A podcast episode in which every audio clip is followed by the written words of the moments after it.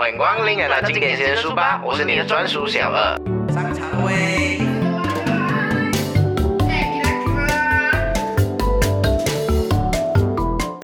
勿忘初心，回到原点，我是你的专属小二。今天我们继续分享《戒了吧拖延症》的第四章。克服拖延，一定要学会时间管理。关于时间成功和不成功的人都是一样的，一天只是只有二十四个小时。但区别为于他们如何利用这个二十四个小时来处理他们的事情。如果我们能够好好做好时间管理，有意识的利用我们自己的时间，把有限的时间充分的利用，就可以创造无尽的财富。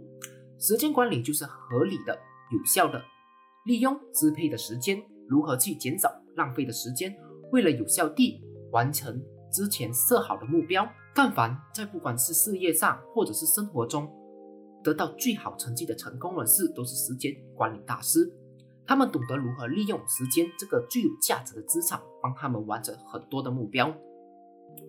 我们每个人每一个星期有一百六十八个小时，其中五十六个小时是拿来睡觉的，二十一个小时是我们拿来吃饭休息的，剩下九十一个小时则是由我们来决定要做什么的。那么有很多任务或是很多事情要你做，那我们应该如何取舍呢？它会帮我们决定什么是非常重要的，什么是不重要的，什么事情对于我们说价值是有意义的。比如说这个周末，要么你就去约会，要么你就去公司加班。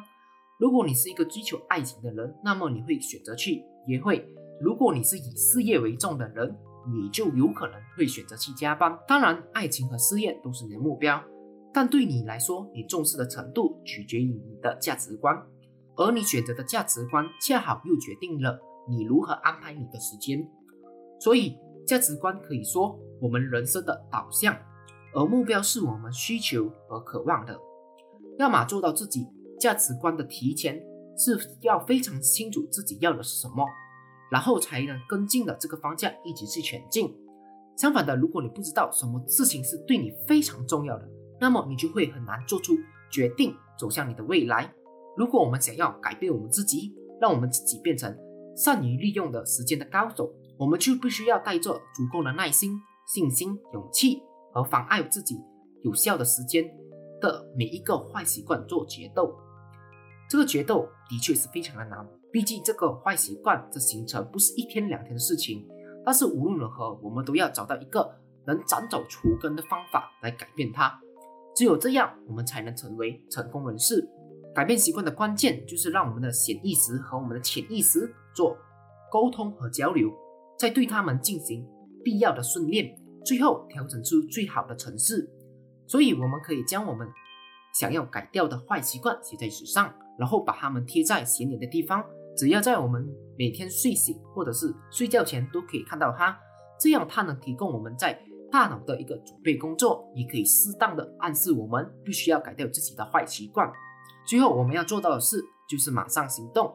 成功人士都是积极主动的，想到什么就去做什么。而普通忙忙碌碌的人，普通人是非常被动的。而那些普通的人是非常被动的，而被动的人则是什么都不想做。他们会找很多的拖延借口，直到最后证明这件事不应该做，没有能力去做，或者是已经来不及做了。